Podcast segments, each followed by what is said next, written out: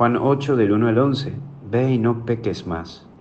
Vamos a ver esto primero del Monte de los Olivos. Jesús busca el silencio para escuchar al Padre, porque en esta vida tienes que buscar tu tiempo de silencio y de escucha. Quien escucha se dispone a vivir la vida de una manera distinta, pero tenés que tener tu tiempo de escucha y de silencio. Capaz que hoy en algún momento te podés sentar y escuchar a Dios y a vos a través de esos 10 o 15 minutos de silencio. Es necesario tu tiempo de silencio. Ese ruido exterior puede que no te deje escuchar tu voz interior y ese susurro de Dios.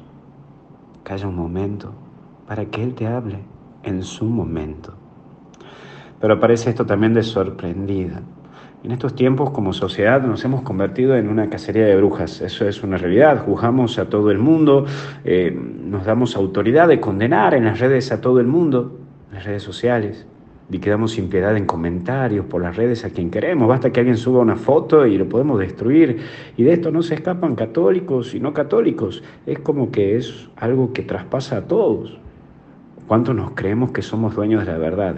Y juzgamos de todo el mundo y cuán difícil es vivir así, porque hasta te da miedo de publicar cualquier cosa, porque tenés miedo a lo que digan. ¿Cuántas veces nos condenan y hasta nos condenaron? Hasta como curas, ¿no? Lo, sufrimos. Sí, incluso yo cuando muchas veces voy caminando por la calle, con el solo hecho de andar con la sotana, te gritan pedófilo, por el solo hecho de ir con sotana. Pero es a todos con la misma vara esa es mi pregunta. Imagínate ahora con todo este mundo que salió de este tema de abusos en el mundo de la televisión, en el mundo del cine, en Hollywood, en fin. Aquí hay una cosa también de trasfondo, ¿no? que creo que la condena mediática y social hoy se gesta más acelerada que la justicia. ¿no? Hoy más publicamos en las redes esta condena y ni siquiera vamos a hacer la denuncia a la justicia en sí, a la justicia civil. Y eso puede traer grandes amarguras a personas, a la sociedad. Y, es difícil, es difícil, ¿no?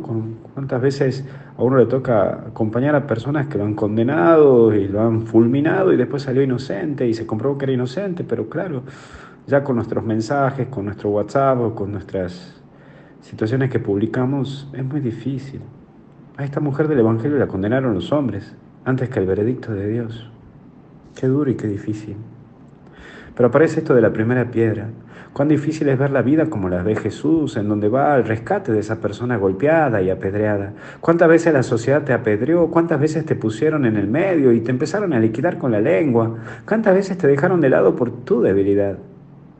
Hoy Jesús te da una oportunidad. Vuelvo a repetirte, Jesús te da una oportunidad. Hoy Jesús viene a levantarte, a decirte que andes con la frente en alto, porque la clave de la vida no es caerse, sino levantarse.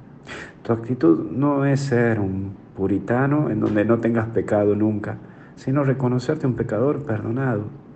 Hoy date, y vuelvo a repetirte, date la oportunidad porque Jesús te da una oportunidad de levantarte de todos los errores que cometiste y que el juzgar de los demás no te encarcele en una vida sin esperanza, que eso sí, que es morir apedreado, morir sin esperanza. Así que algo bueno está por venir. Te bendiga Dios en el nombre del Padre, Hijo y Espíritu Santo. No te olvides, esta noche tenemos un vivo a las nueve y media de la noche por el Instagram y bájate la aplicación de, w, de perdón, Misioneros Digitales o buscarnos ahí en www.misionerodigitales.com. Hasta el cielo no paramos. Chao.